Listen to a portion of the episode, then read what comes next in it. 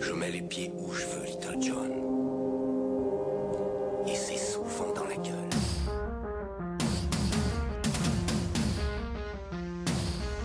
C'est difficile de déterminer lorsqu'une nouvelle forme artistique devient légitime lorsque l'on est un contemporain.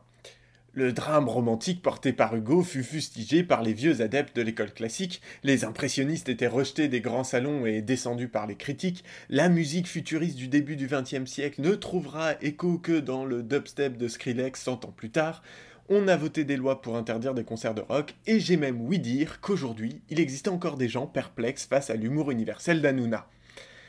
Tout ça pour dire que l'on est rarement apprécié de son vivement par ces très bien nommés cons contemporains.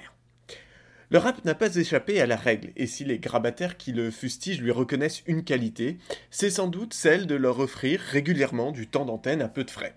Un petit procès pour diffamation et injure, et c'est TF1 qui tape 5 minutes de sujet sur un politique en mal de publicité qui s'est senti snipé par une punchline un peu virulente. Pourtant, si le métal a su se faire entendre dans le champ politique grâce notamment au dévouement de Patrick Croix, il manquait chez nos représentants élus un défenseur rallié à la cause du rap. Eh bien, on l'a peut-être trouvé en la personne de Sabria Boilaga, conseillère municipale de Montpellier.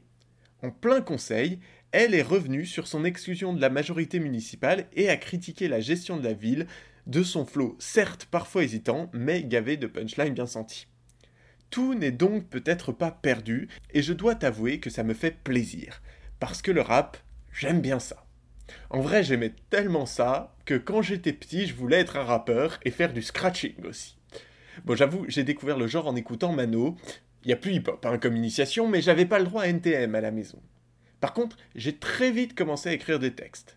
J'avoue que j'étais au rap ce que Kev Adams est à l'humour, un cancer incurable où la seule issue est probablement l'euthanasie à coup de clé à molette dans la gueule, mais quand même. En plus, euh, je scratchais sur des disques de Chantal Goya, et clairement, euh, Bécassine, c'est ma cou cousine, c'est pas un son qui vend du rêve. Après, j'ai découvert bien d'autres artistes, j'ai passé en boucle des albums jusqu'à les connaître par cœur, des gros, des indés, des alternatifs, beaucoup, et je crois que j'aurais toujours en moi une petite frustration, celle de n'avoir jamais été face à un micro avec quelques personnes pour m'écouter, et... Oh merde. Mais Attends, j'ai un micro là. Et tu, tu m'écoutes? Oh putain. D'avance pardon, mais là, je crois que... Quand matou n'est pas là, la souris danse.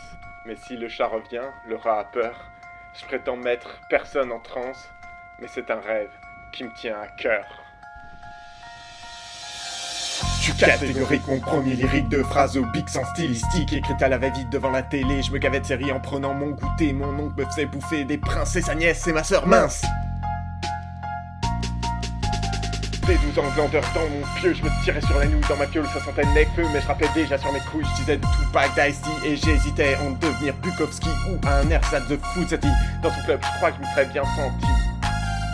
Aujourd'hui, j'écris toujours allongé car je suis sur Radio Culture pour causer d'actualité. J'ai Henri Delequin, l'anti-musique nègre, il a écrit entre sans rapper, ça fout la gerbe. Il y avait un F avant, il l'a enlevé, c'est pour le mettre devant sa haine qu'il a conservé. Et quand une fille seule dans la rue gagne à tous les coups le lot de Colin, se faire harceler sa puce, c'est pas flatté que de dire? Ouais, c'est bonne j'ai croisé Orgasmic dans un live show efficace quand je lui demandais un beat pour poser mon flow. Je lui ai juré que j'étais pas lunatique, il m'a loué du son. Alors prière d'essuyer rime avant de clasher, je veux pas payer à caution.